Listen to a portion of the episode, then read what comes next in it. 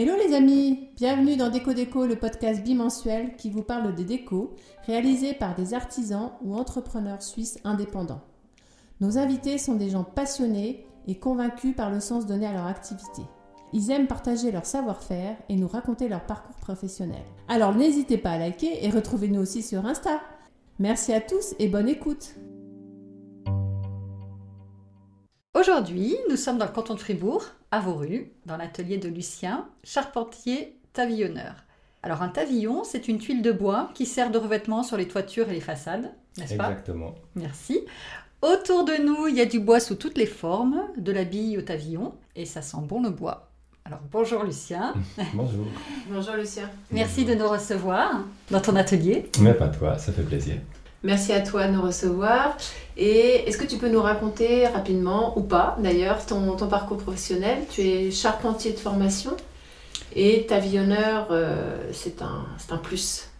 C'est ça, oui. J'ai fait un apprentissage de charpentier. Après, j'ai travaillé six ans comme euh, charpentier. Et ensuite, euh, j'ai commencé à travailler comme euh, chez une personne qui m'a formé, qui avait lui-même une entreprise.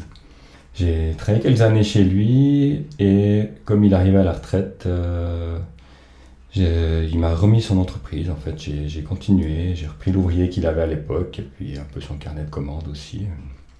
Et ensuite, on a continué à collaborer les deux pendant quelques années. D'accord, donc ça fait combien de temps à peu près que tu es Ça fait depuis euh, 2004. Bon, Une bonne partie. Alors, on est complètement néophyte, comme tu as pu le remarquer quand on est venu te voir. Mais je pense qu'il y a pas mal de personnes qui sont aussi néophytes que nous. Alors, est-ce que tu peux nous expliquer un peu ton métier, du, ce que tu fais exactement en tant que tavillonneur? Alors, euh, mon métier, c'est de faire de la, couverture, donc euh, que ce soit en toiture ou en façade. Mais en proportion, je fais plus de toit que de façade. Et le, le est un revêtement en bois. Et sa particularité, c'est que c'est du bois qui est fendu. Donc, en le, en le fendant, on ne, on ne coupe pas les fibres du bois et l'eau va pouvoir mieux ruisseler dessus, perler dessus même. Et, moins pénétré, ce qui va donner une plus grande durabilité à ce revêtement. Tu choisis le bois, donc la bille de bois. Tu choisis tes bois toi-même. Je choisis mes bois moi-même, en collaboration avec le forestier en général, mais ça dépend des, des cas. Donc c'est bien sûr que du bois local, de la région? C'est du bois de la région, oui. D'accord. Ouais, ouais. Quelle essence? C'est de l'épicéa principalement. Et ensuite, donc, tu, tu les coupes. D'une part, euh, donc, du- tu pars du tronc, tu le coupes en morceaux. Ensuite, tu le coupes. euh, Vas-y, explique-nous, parce que faut qu'on comprenne. Alors je, je- je- je choisis les bois, euh, les arbres en forêt avec le, le forestier. Après, bah, ce, qui, me convient, je, les achète, euh, comme on dit, à porte-camion. Ça veut dire qu'ils les, sortent juste de la forêt pour qu'on puisse les, charger sur un camion par billon. Donc c'est des tronçons de bois qui font entre euh, 4 et 6 mètres, qui viennent euh, livrer chez moi à l'atelier ici à Vauru par euh, camion.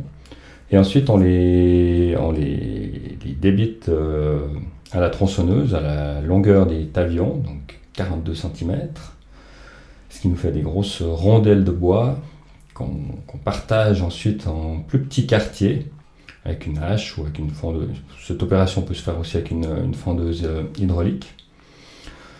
On, les, on a pointi légèrement ces quartiers de bois, euh, soit à la hache, soit à la scie à ruban. Et après, la dernière opération se fait à la main. Donc, on, décolle chaque tavion qui font euh, 5 mm, 5 mm d'épaisseur avec un, un outil qu'on appelle le, le fer à tavion. Et c'est une opération qu'on est obligé de faire manuellement. Donc entre le billon qui arrive ici euh, à l'atelier et la pose du, du tavillon sur le toit, il n'y a pas de temps de séchage. hein. Vous, directement, tu poses du bois tendre, bois frais. Alors, il y, a, il y a deux options. Soit on le pose directement quand il est frais, ce qui va, ce qui va très bien. Mais euh, par contre, comme on fabrique beaucoup de tavions en hiver et qu'on en pose en été, on a quand même une partie du stock qui peut pas être, euh, même une bonne partie du stock qui peut pas être posé euh, frais.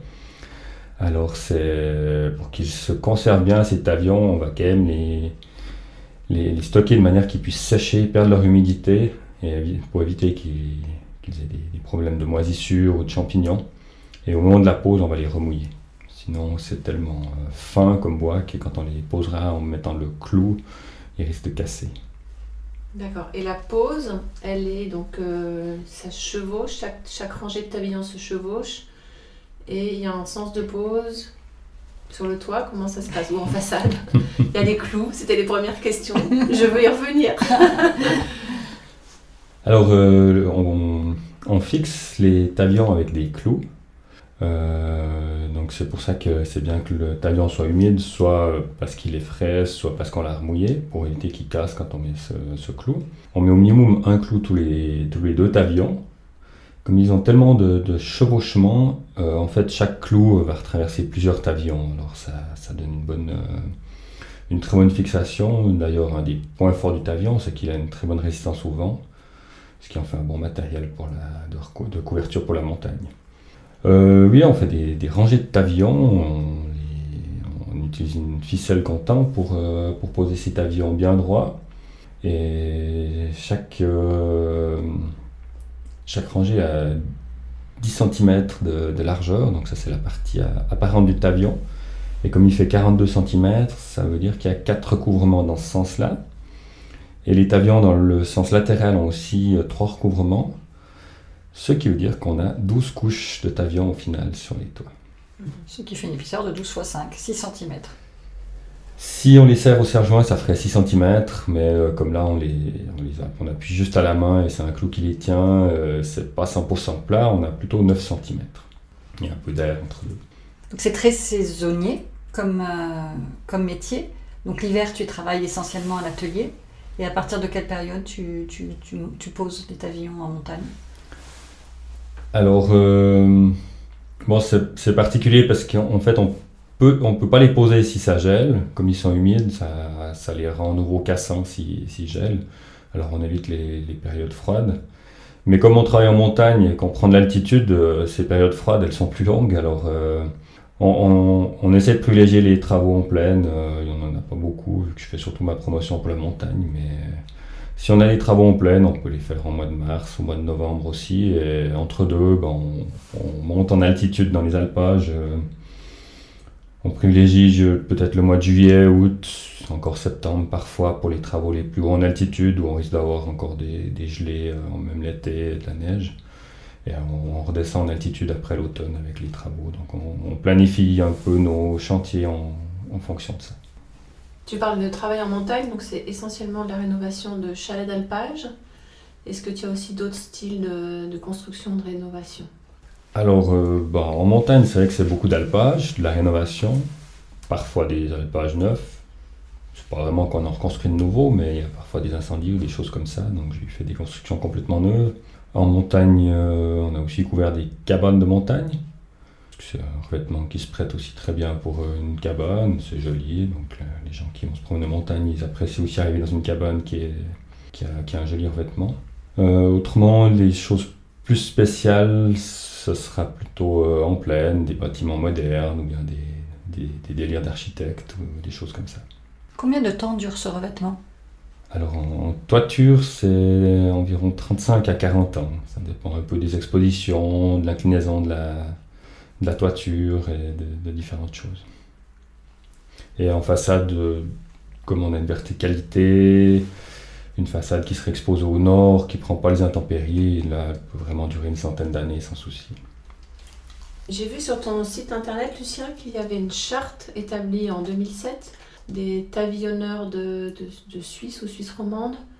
Euh, en quoi consiste cette charte et qui l'a établie?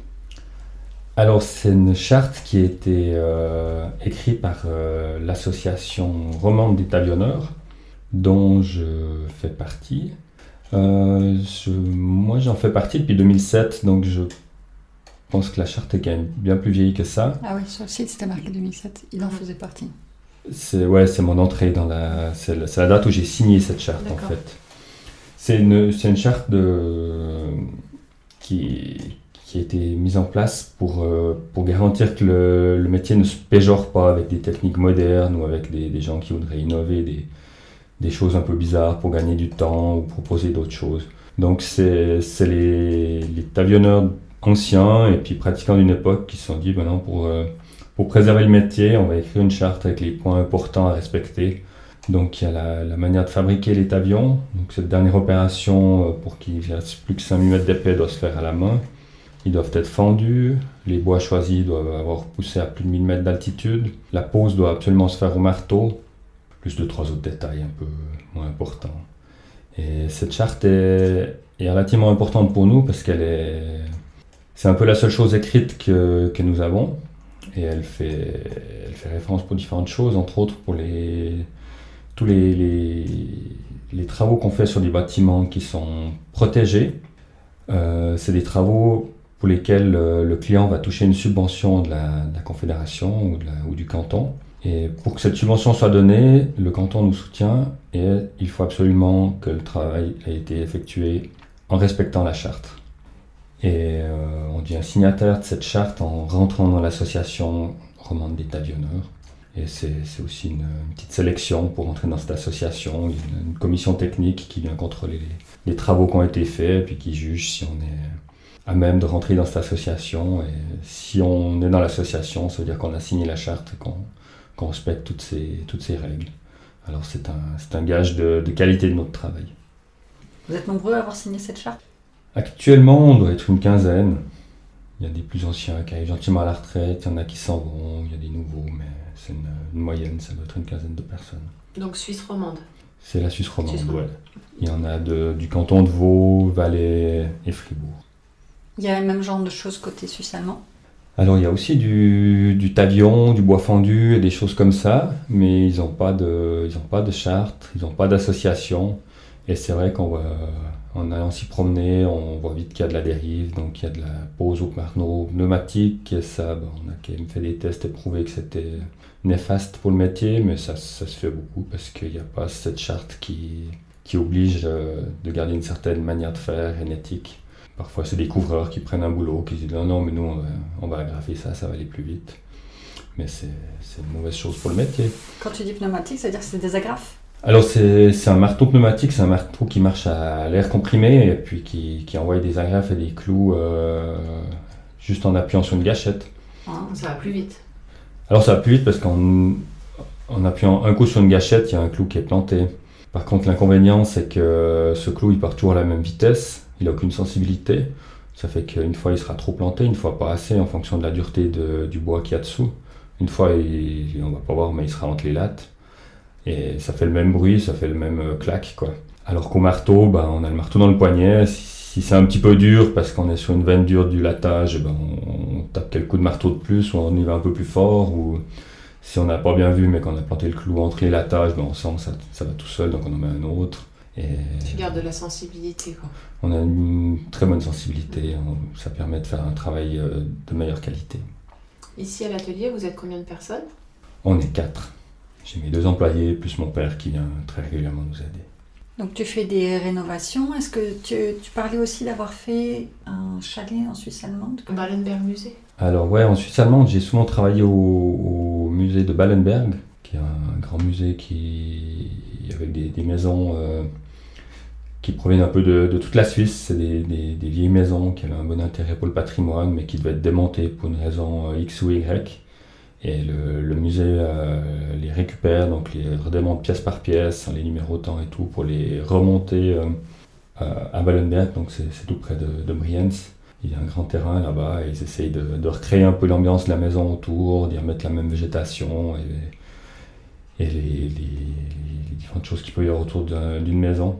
Et ces maisons, forcément, sont, sont rénovées, recouvertes de manière traditionnelle comme elles étaient euh, avant l'endroit où elles étaient implantées. Et il y en a beaucoup qui étaient en tavion, donc j'ai passé pas mal de temps à tavionner dans ce musée. C'était une, très bonne expérience de, vraiment travailler pour le patrimoine. Tu as aussi des demandes spéciales du canton, des régions qui...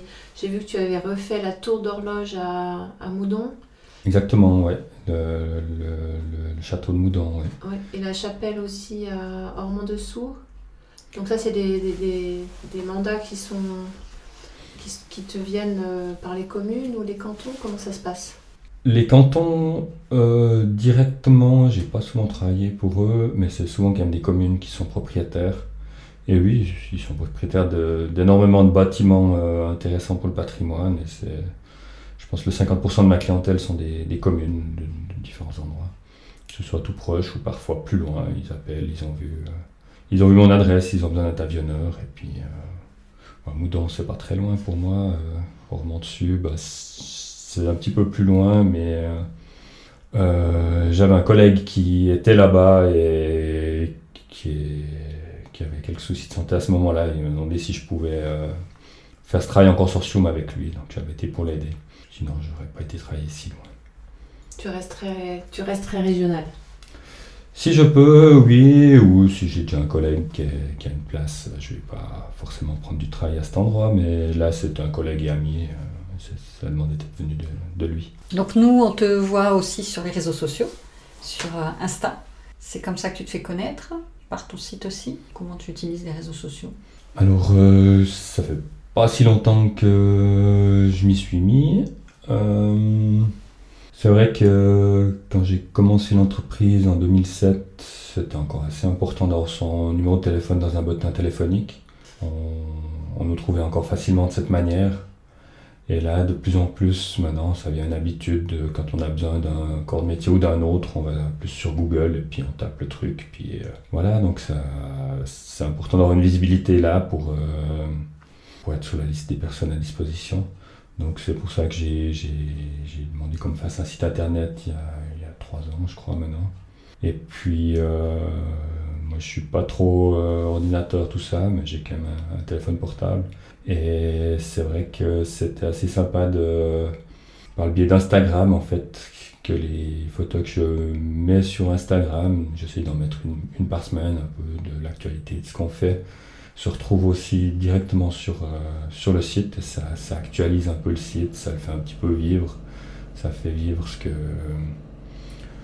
ce qu'on vit durant l'année. Une fois par année, je, je remets quand même à jour le site, je passe chez mon webmaster. On fait deux, trois modifications. Ça, c'est le compresseur qu'on a oublié ah, C'est le compresseur. Merci le compresseur. Mais continue sur Insta parce que ça fait vraiment rêver tes photos. Et ça donne tellement envie d'être en montagne. Et on sent que tu transmets la passion. Enfin, on voit que tu as l'amour de ton métier. Ça, c'est juste magnifique. Merci, c'est gentil. Alors, c'est vrai qu'on est, on est chanceux. Euh, enfin, on est chanceux de travailler en montagne, il faut aussi aimer ça, aimer l'extérieur, aimer toute la, météo qui va avec en montagne. Donc ce que tu préfères, c'est la partie euh, travail en montagne en fait? Non, j'aime beaucoup aussi travailler à l'atelier parce que ça... En fait, j'aime beaucoup le fait qu'on ait un, travail euh, qui suit les saisons.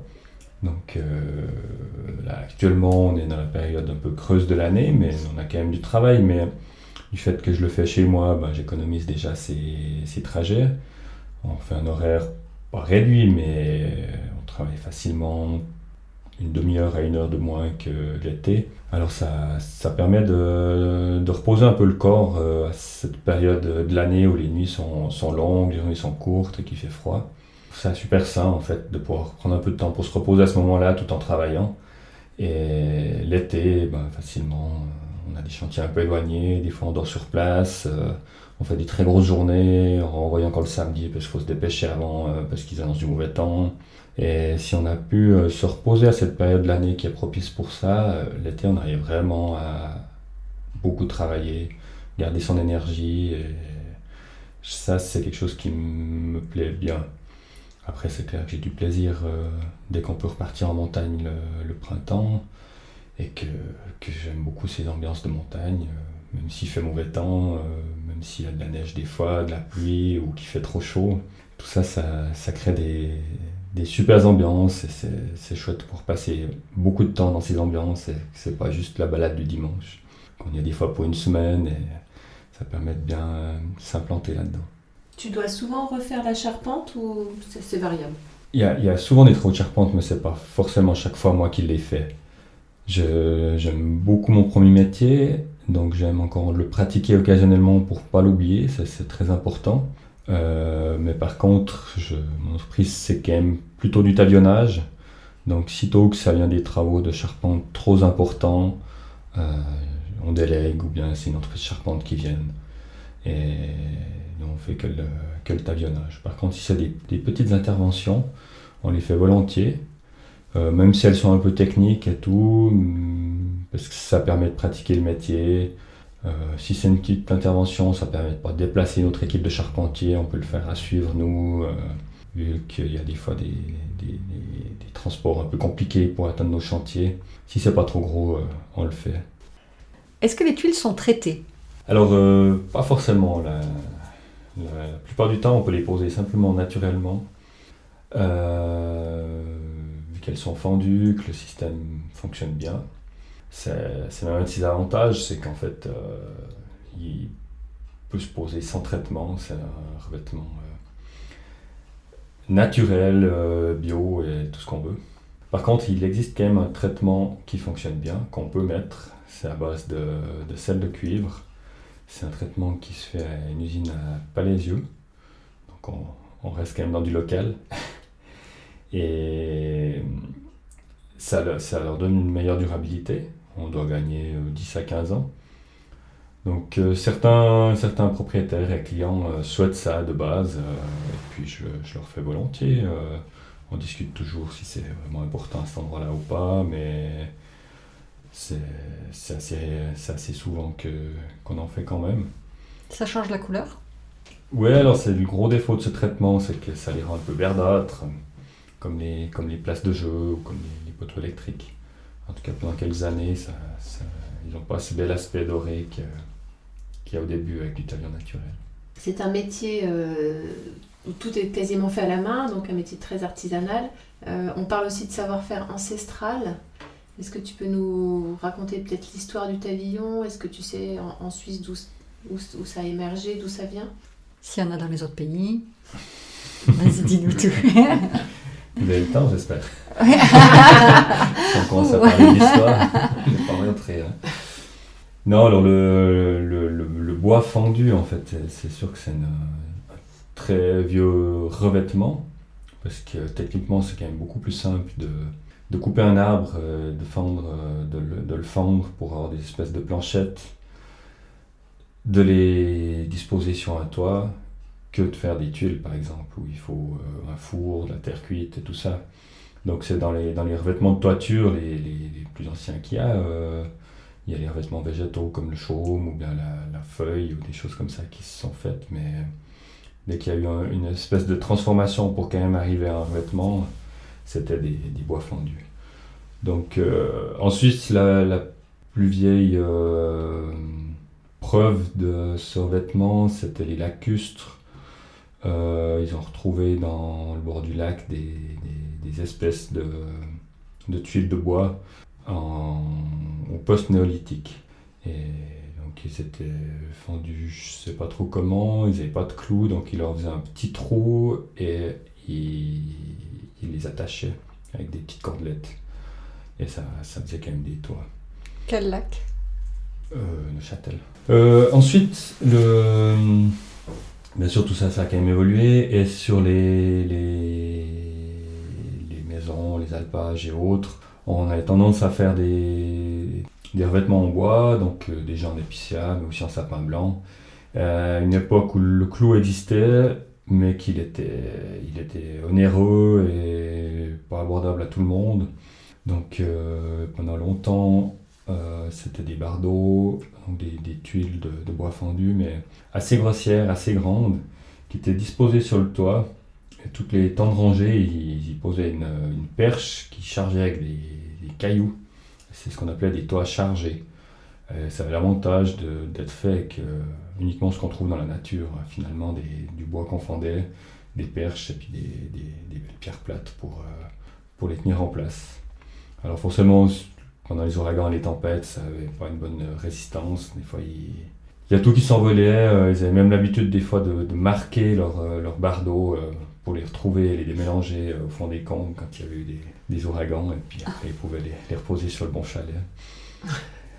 Et ça c'est pour la petite histoire. Euh, ensuite ce qui a fait un peu progresser la technique, et ça c'est assez marrant parce que c'est lié un peu à l'histoire du fromage aussi, c'est qu'il y a eu toute une époque où euh, le, fromage de gruyère a, été une, belle source pour l'économie beaucoup de gens, enfin, ça fonctionnait, donc il y avait de la demande pour ce, cet excellent fromage qui se conservait longtemps.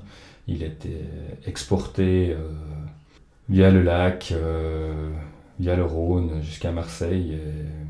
Et il y, a quand même dans, une, dans la région où ce fromage se faisait des gens qui ont, pu bien gagner leur vie. Et tout d'un coup, ils avaient accès à ces clous, ils avaient accès à des, à des charpentes un peu plus compliquées, un peu plus complexes pour leur, toit de, de, chalet. Et puis là, ils sont partis sur des, des, choses un peu plus élégantes aussi. C'était un peu un signe de richesse.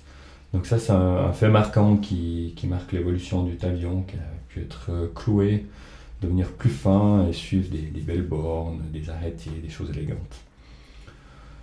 Et depuis ça, bon, on, a, suivi ce qui s'est toujours fait il n'y a pas une des gros changements dans la technique, mis à part euh, ce traitement qui a apparu il y a une trentaine d'années.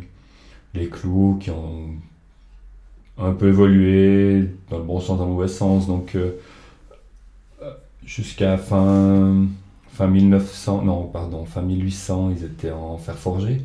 Donc, c'était des clous quand même assez chers, mais de très bonne qualité, parce qu'ils avaient encore du, bon métal à, ce moment-là.